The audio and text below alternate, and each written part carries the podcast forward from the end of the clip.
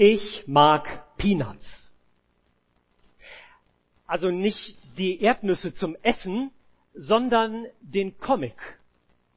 Die Geschichten von Charlie Brown, Lucy, Schröder und natürlich Snoopy. So wie der hier. Da sitzen die beiden. Links ist Charlie Brown, rechts ist Snoopy auf einem Steg am See. Und wie das so oft bei den Peanuts ist, sie führen tiefgründige Gespräche über das Leben und auch die Widrigkeiten. Da sagt Charlie Brown, eines Tages werden wir alle sterben, Snoopy. Und Snoopy sagt, ja, aber an allen anderen Tagen nicht. Habe ich vor kurzem gelesen. Und ich finde, das sind so zwei wichtige Wahrheiten des Lebens in diesem Comic. Ja, wir werden alle einmal sterben, eines Tages. Du genauso wie ich. Aber ja, an allen anderen Tagen eben nicht. Und als ich das gelesen habe, habe ich mich gefragt, was mache ich denn eigentlich an allen anderen Tagen? Und mit welchem Blickwinkel schaue ich auf diese Tage?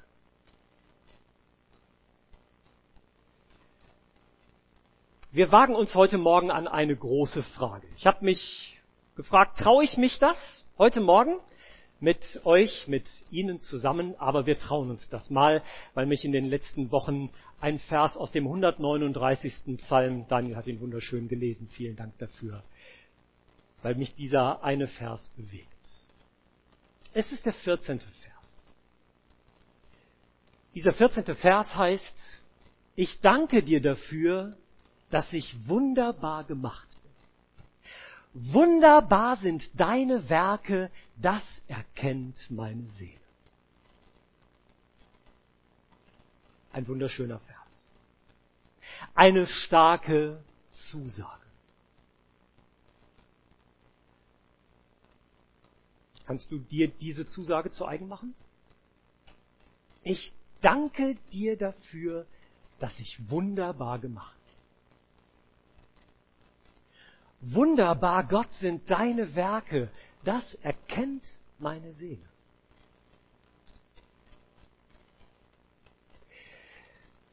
Wir machen uns mit diesem Bibelvers auf den Weg und fragen, worauf kommt es im Leben wirklich an? Fußball wäre mir übrigens auch noch eingefallen, Daniel.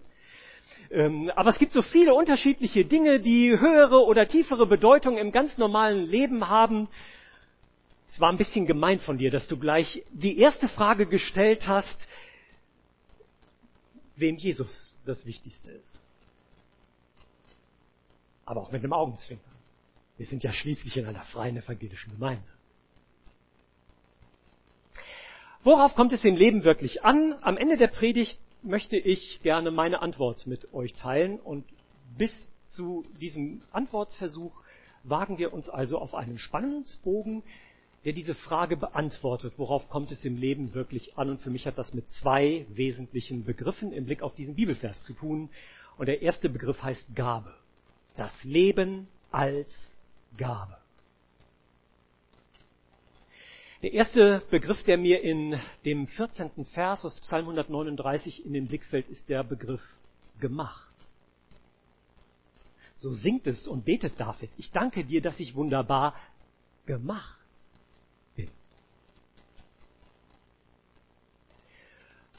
Die meisten Menschen stellen sich im Laufe ihres Lebens die Frage, wer bin ich eigentlich? Warum bin ich so, wie ich bin? Woher komme ich? Und vor allen Dingen, warum gibt es mich? Was ist eigentlich der tiefere Sinn darin, dass ich hier bin? Ich danke dir dafür, dass ich wunderbar gemacht das Leben im großen Stil, genauso wie mein eigenes oder dein eigenes, das entstand nicht aus irgendeinem Zufall. Wir sind gewollt, erdacht. In den beiden Versen rund um Vers 14 herum beschreibt David das. Du hast meine Nieren bereitet, so steht es im hebräischen Text. Die Nieren als das Zentrum der Gefühle. Das kennen wir umgangssprachlich, wenn wir sagen, das geht mir an die Nieren, wenn irgendwas Schlimmes passiert ist. Du hast meine Nieren bereitet. Du hast mich gewoben im Leib meiner Mutter. Gewoben, so wie so ein Gewebe, ein kunstvolles Ineinander von Leib und Seele. Du hast mein Gebein gebildet, meine Knochen, meine Gestalt, so wie ich bin, im Verborgenen. In den Tiefen der Erde, so heißt es in Vers 15, das war die Vorstellung der Menschen damals in der Antike, dass Gott also den Menschen in den Tiefen der Erde aus Staub bildet. Gemacht. Nicht durch Zufall. Gewollt. So wie ich bin. So mancher denkt, ja, und was sagt uns die Naturwissenschaft? Ja, die Naturwissenschaft erforscht und das ist gut so. Sie entdeckt und das ist gut so. Aber auf das Woher des Lebens und auf das Warum des Lebens gibt sie keine Antwort. Kann sie auch nicht. Und seriöse Wissenschaftler sagen auch, wollen wir auch nicht. Aber genau hier setzt die Botschaft der Bibel an. Ob das in den beiden Schöpfungsberichten in 1. Mose 1 und 2 ist, Psalm 8 oder Psalm 139 gemacht. Leben ist Gabe. Dein Leben ist Gabe. Die Bibel beginnt mit dem Satz, am Anfang schuf Gott Himmel und Erde. 1. Mose 1, Vers 1. Und dann heißt es einige Verse weiter im 31. Vers, und Gott sah an alles, was er gemacht hatte, und siehe, es war in Ordnung. Zwei bis drei? Nein. Siehe, es war sehr gut. Gott sieht seine Schöpfung an und siehe, es ist sehr gut. Ich habe mich neulich noch mal ein bisschen mit dem Buddhismus beschäftigt und es ähm, fällt mir ehrlich gesagt schwer wahrzunehmen, dass im Buddhismus das Leben mit Leiden gleichgesetzt wird. Und das höchste Ziel im Buddhismus der, der Ausbruch aus dem Kreislauf des Leidens ist. Gott schafft das Leben und er schafft diese Welt und dann will ich auch ganz persönlich werden. Er schafft dich so, wie du bist und er setzt dem Ganzen das Qualitätsmerkmal sehr gut darunter. Und ob du es mir heute Morgen glaubst oder nicht, ich möchte es dir gerne ganz persönlich zusprechen. Auch du bist gemacht. Nun mag man einwenden, ja, ich bin doch Kind meiner Eltern. Meine Tochter Anina sitzt heute hier. Hey. Ja, ich bin auch Kind meiner Eltern. Aber keiner von uns hat sich doch selber das Leben gegeben. Und auch unsere Eltern haben uns nicht geschaffen. Sie haben uns gezeugt und empfangen, aber nicht geschaffen. Auch unsere Eltern sind Geschöpfe, aber nicht Schöpfer. Das Leben als Gabe. Du bist ein Geschöpf unseres Gottes. Und ich möchte noch einen Schritt weiter gehen. Selbst das, was wir haben, selbst das, was wir können, unsere Eigenschaften. Ich liebe Daniels Stimme. Sorry, aber ich muss es noch mal sagen. Wenn du den Bibeltext, ich, ich höre dich so unglaublich gerne. Das ist ein echtes Gottesgeschenk an dich. Und jeder von uns hat andere Dinge, die uns auszeichnen, die wir können, die uns unverwechselbar machen, die unsere Stärken sind. Aber auch das haben wir empfangen.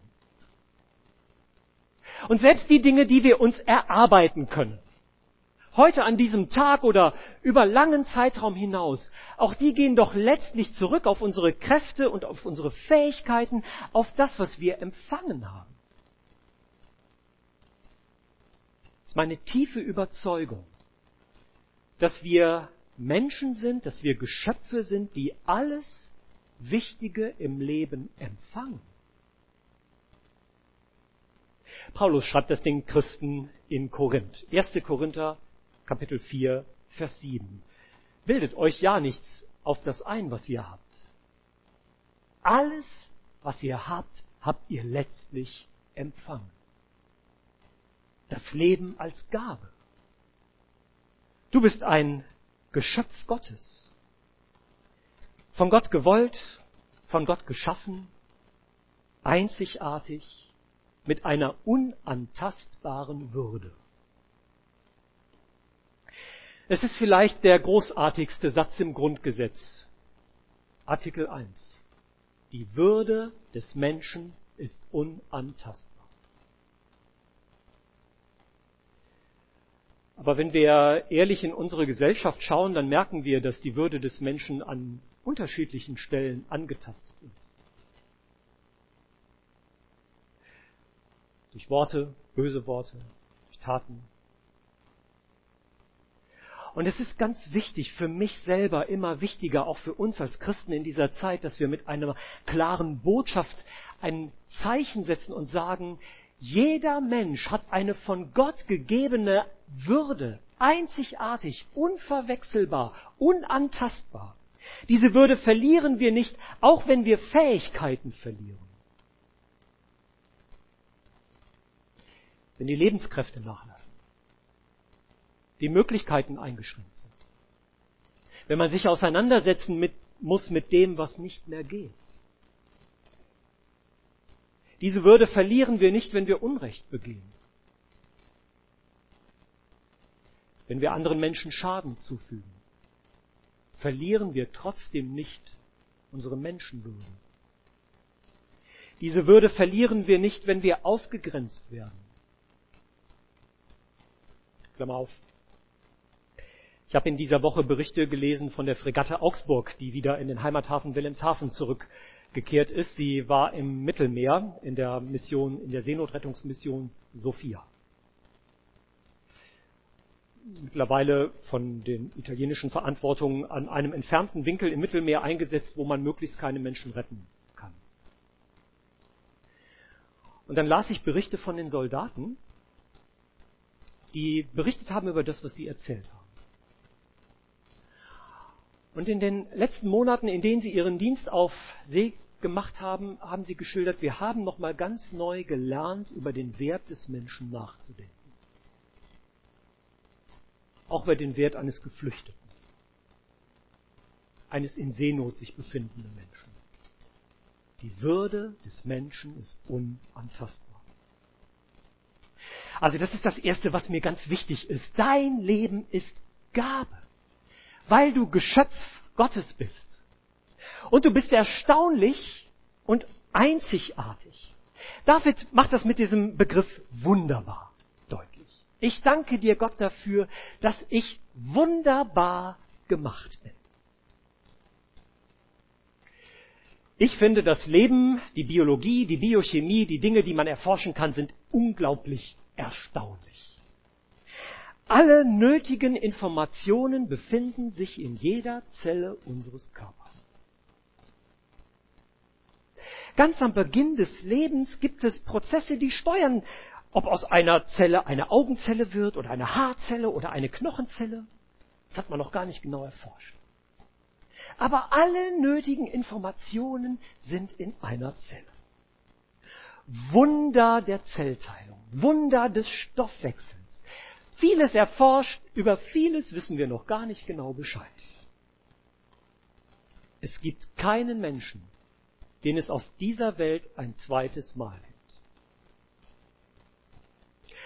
Und selbst wenn du jetzt an eineiige Zwillinge denkst, vielleicht sogar zwei Leute kennst und immer das Problem hast, dass du die beiden nicht voneinander unterscheiden kannst, selbst da ist der Fingerabdruck nicht gleich, sondern verschieden. Es gibt keinen Menschen ein zweites Mal. Du bist erstaunlich und einzigartig. Mit all dem, was zu dir, deiner Lebensgeschichte, deiner Art, deinem Wesen, deinem Charakter dazugehört. Übrigens, wunderbar heißt nicht vollkommen. Es geht nicht darum, dass man sagt, hey, alles super, alles gut. Nein. Wunderbar kann man auch übersetzen mit ehrfurchtgebietend. Dass jeder von uns ein einzigartiger, wertvoller Mensch ist, das ist wunderbar, staunenswert und ehrfurchtgebietend. Ehrfurcht vor dem Leben und Ehrfurcht vor Gott.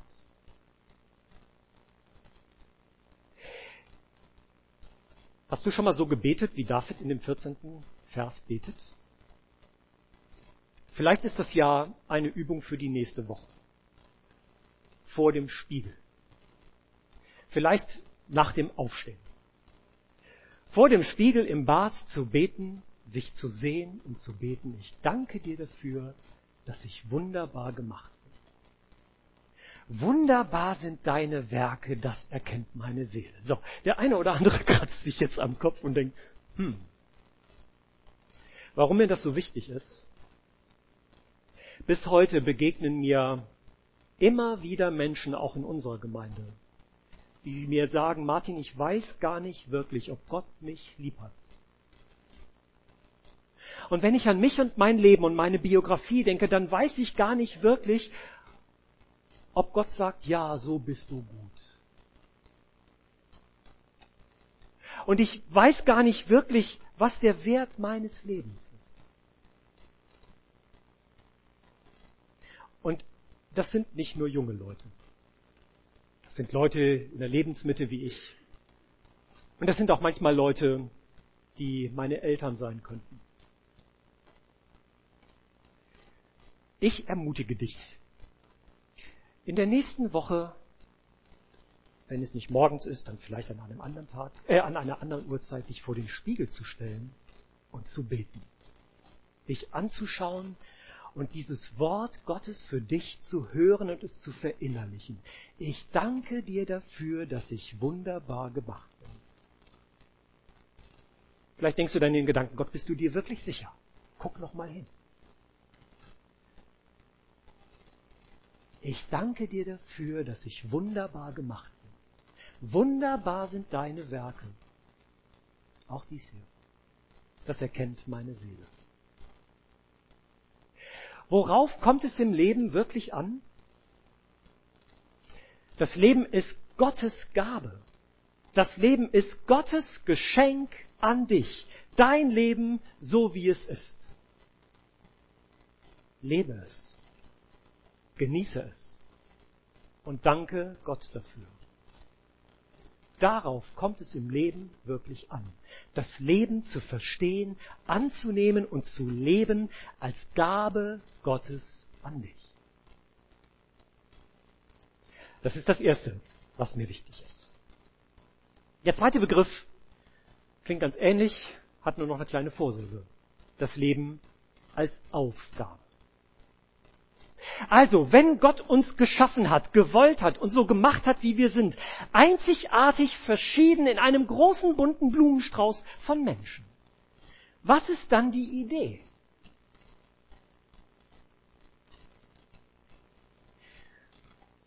Im ersten Buch Mose Kapitel 1 heißt es, Gott schuf den Menschen zu seinem Bilde. Als Bild Gottes, als Ebenbild Gottes schuf er ihn und er schuf sie als Mann und Frau. Mich begeistert dieser Begriff der Ebenbildlichkeit, der Gottesebenbildlichkeit, weil es deutlich macht, eine wichtige Sache deutlich macht, die zu unserem Wesen prägend gehört, dass wir von Gott geschaffen worden sind, um in Beziehung zu leben. Das ist einer von zwei wesentlichen Facetten.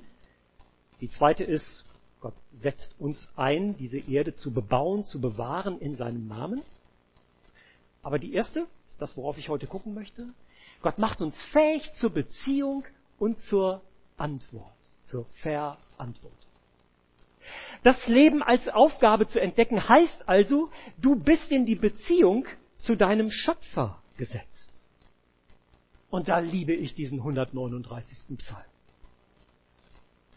Der davon spricht, dass Gott uns sieht, dass er uns kennt, dass Gott uns versteht, dass er uns umgibt, dass er uns leiten will und dass wir ihn brauchen. Ich danke dir dafür, dass ich wunderbar gemacht bin. Wunderbar sind deine Werke, das erkennt meine Seele. Und immer wenn im Alten Testament der Begriff der Seele gebraucht wird, gehört dazu, dass die Wahrnehmung, wir sind bedürftige Menschen. Der hebräische Begriff Seele, Nefesh, heißt Kehle. Das da. Das ist Seele. Wenn ihr Lust habt, könnt ihr mal dran fassen. In diesem Bereich wird geatmet und geschluckt, sowohl beim Essen, wie auch wenn einem manchmal was ganz schön schwer fällt. Und es macht deutlich, wir sind ein bedürftiger Mensch. Wir brauchen, wir haben es nötig zu empfangen. Und zuallererst sind wir gesetzt als bedürftige Menschen in die Beziehung zu unserem Schöpfer, der sich so sehr wünscht, dass wir unser Leben aus seiner Hand annehmen und in Verbindung zu ihm leben. Dass wir ihm vertrauen, dass wir von ihm empfangen, dass wir ihm danken, dass wir zu ihm beten, ihn bitten, dass wir ihn ehren. Und ich weiß nicht, wo du stehst im Blick auf deinen Schöpfer. Aber ich möchte dich ermutigen und einladen, in diese Beziehung zu deinem Schöpfer einzutreten. Das macht vor allen Dingen Glaube aus. Diesem Gott zu vertrauen, der dir das Leben geschenkt. Und das spielt sich nicht hier irgendwo in unseren Köpfen ab, sondern das hat was mit ganz alltäglichen Dingen zu tun. Wenn ich aufstehe, zur Arbeit fahre, Menschen begegne, Besuche mache, Du bist in die Beziehung zu deinem Schöpfer gesetzt und Jesus sagt, du sollst den Herrn, deinen Gott, lieben von ganzem Herzen, von ganzer Seele, von ganzem Gemüt, also mit deinem ganzen Willen und mit all deiner Kraft. Gott lieben. Du bist in die Beziehung zu deinem Schöpfer gesetzt und er wünscht sich und Jesus sagt es, Gott lieben. Das ist die erste und wichtigste Aufgabe. Das hat was damit zu tun, wie wir mit Gott und seinen Geboten umgehen. Wer mich liebt, der wird meine Gebote halten, sagt Jesus. Das hat was damit zu tun, wie wir die Prioritäten unseres Lebens setzen. Das hat was damit zu tun, wie wir beten, nach dem Willen Gottes fragen. Oder ihn einfach mit Liedern, mit Worten, mit Bildern, mit was auch immer loben und ehren als die größte Autorität des Lebens. Dann bist du in die Beziehung zu dir selbst gesetzt. Das ist ein spannendes Thema. Jesus sagt ja nicht nur, du sollst den Herrn, deinen Gott, lieben von ganzem Herzen, von ganzer Seele, mit deinem ganzen Gemüt und all deiner Kraft, sondern liebe deinen Nächsten wie dich selbst. So mancher macht daraus das Doppelgebot der Liebe und unterschlägt, dass es eigentlich ein Dreifachgebot ist. Du sollst deinen Nächsten lieben wie dich selbst.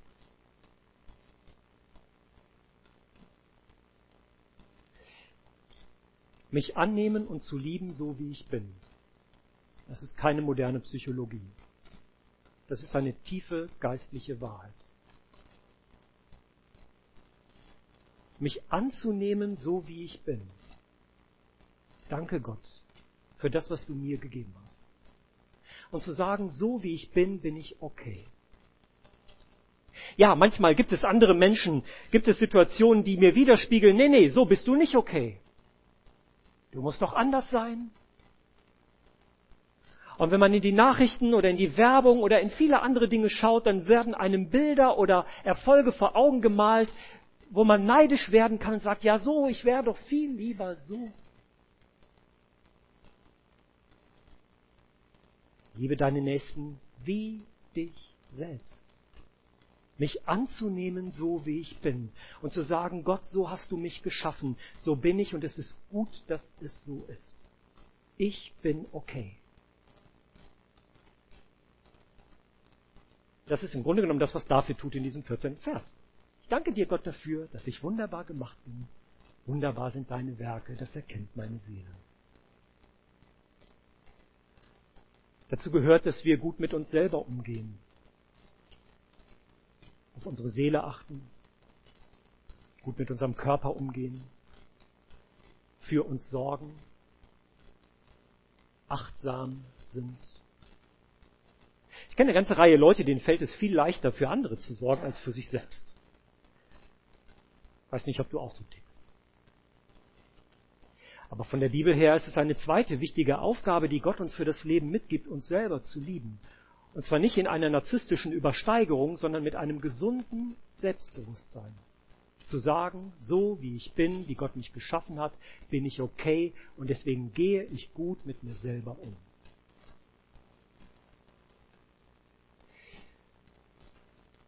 Und ich wünsche dir ein offenes Herz dafür, dass Gottes Heiliger Geist dir zeigt, was das für dich konkret bedeutet. Und wo vielleicht die eine oder andere Änderung in deinem Leben, in deiner Zeiteinteilung, in deinem Lebensstil, in deiner Ernährungsweise oder was auch immer geändert werden will. Dabei ist es wichtig, dass wir uns nicht selber überheben, aber auch nicht selber klein machen. Dass wir uns nicht in den Vergleich, in den Wettbewerb mit anderen Menschen setzen, sondern sagen, ja, du hast mich in die Beziehung zu mir selbst gesetzt und ich danke dir dafür, dass du mich wunderbar gemacht hast. Ganz zum Schluss. Du bist in die Beziehung zu deinen Mitgeschöpfen gestellt. Erst hatte ich da Mitmenschen reingeschrieben, aber habe gedacht, nee, nee, das ist zu eng. Mitgeschöpfe. Wobei natürlich unsere Mitmenschen dazugehören. Also Familie, ne? Haben ganz viele vorhin aufgezeigt. Ja. Meine Mitmenschen zu achten, zu respektieren, und wertzuschätzen. Darum geht es hier. Sehr konkret. Nicht nur die Menschen, mit denen ich verwandt bin, auch meine Nächsten, auch den Fremden, auch das ungeborene Leben. Liebe deinen Nächsten. Respektvoll, wertschätzend miteinander leben. Und in einer Zeit zunehmender Respektlosigkeit hier auch als Christen die Fahne hochzuhalten und zu sagen, wir setzen uns dafür ein, respektvoll mit anderen umzugehen. Das ist ein heilvoller und wichtiger Kontrapunkt in unserer Gesellschaft. Natürlich gehört auch die Schöpfung als Lebensraum dazu, den zu schonen, zu pflegen, zu bewahren und das nicht nur von anderen zu erwarten, sondern auch meinen eigenen Teil dazu beitragen. Du bist in die Beziehung zu deinen Mitgeschöpfen gestellt. Dazu hat Gott dir auch Gaben und Fähigkeiten gegeben, die du einsetzen kannst zum Wohl anderer und zum Bau seines Reiches. Gaben zum Bau seines Reiches. Damit immer mehr Menschen etwas entdecken von dem, wofür Gottes Herz schlägt. Oder anders gesagt, damit wir als Christen einen Beitrag dazu leisten, dass Gottes Liebe spürbar wird für andere.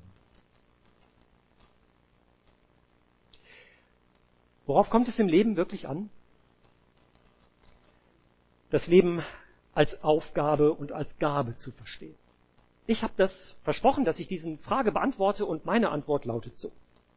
Darauf kommt es im Leben wirklich an. Nämlich das Leben mit all seinen Höhen und Tiefen, die gehören zu unserem Leben dazu. Das Leben mit all seinen Höhen und Tiefen als Gabe und Aufgabe verstehen und annehmen. Das ist wirklich wichtig. Ob Werder dieses Jahr die Qualifikation für die Euroleague schafft, ist nicht so wichtig wie das. Und ob du den Highscore oder was auch immer knackst, ist nicht wirklich so wichtig wie das. Darauf kommt es aus dem Blickwinkel der Bibel für dich und mich wirklich an. Das Leben mit seinen Höhen und Tiefen als Gabe und als Aufgabe verstehen und leben. Darum lass mich das ganz persönlich dir so zusagen. Dein Leben ist Gottes Gabe, Gottes Geschenk an dich. Lebe es. Genieße es. Danke Gott dafür. Und es ist deine Aufgabe, Gott, dich selbst und den Nächsten zu lieben.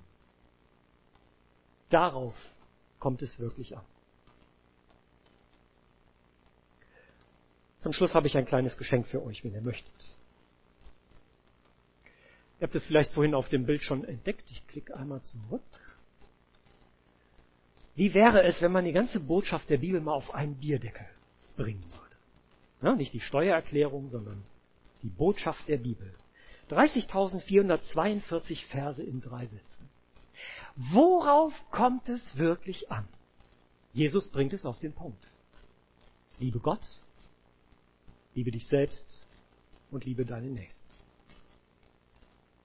Für jeden, der hier ist, habe ich einen Bierdeckel mitgebracht. Die liegen im Foyer an den Stehtischen. Ihr dürft euch gerne einen nehmen und wenn alle einen haben, auch einen zweiten.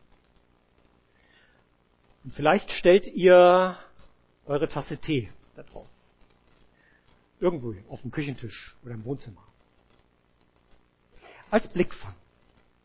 Um euch an jedem Tag nochmal neu zu fokussieren, was ist heute wirklich wichtig?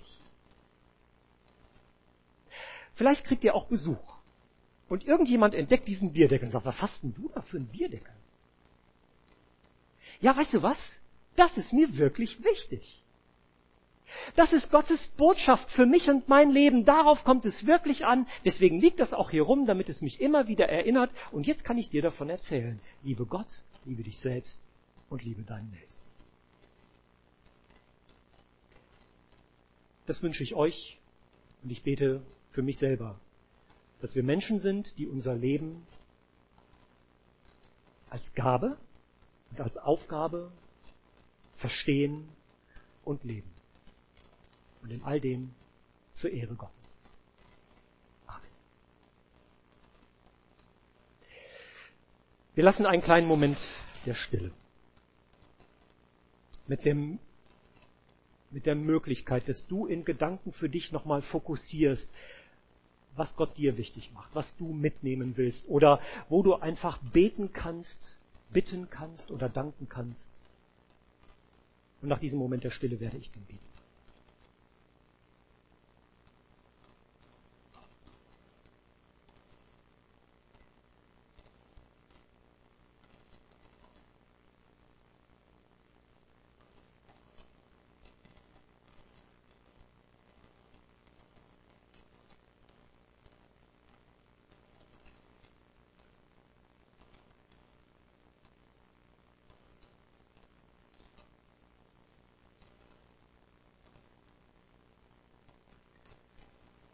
Vater im Himmel, ich danke dir dafür, dass du uns kennst und siehst, auch so wie wir heute Morgen sitzen oder stehen. Und dass du nicht nur das siehst, was vor Augen ist, sondern dass du unser Herz siehst.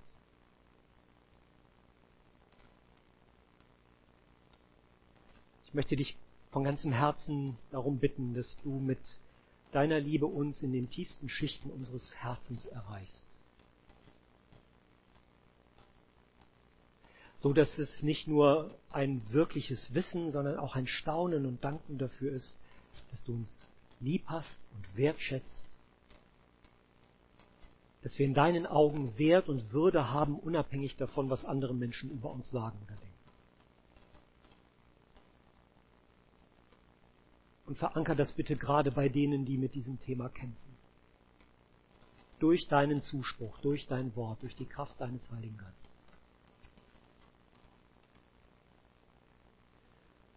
Und dann mach uns da, wo wir sind, in unseren Familien, in unseren Nachbarschaften, Kollegenkreisen, als Gemeinde hier in dieser Stadt und bei uns in Witten, dann mach du uns zu Menschen, die dich lieben, die uns selber lieben und den Nächsten lieben. Und lass uns so etwas zeigen von deinem Reich, von dem Guten, was du bist und was du gibst. Wir beten darum, lieber Herr, dass dein Reich kommt und dass dein Wille geschieht, damit du geehrt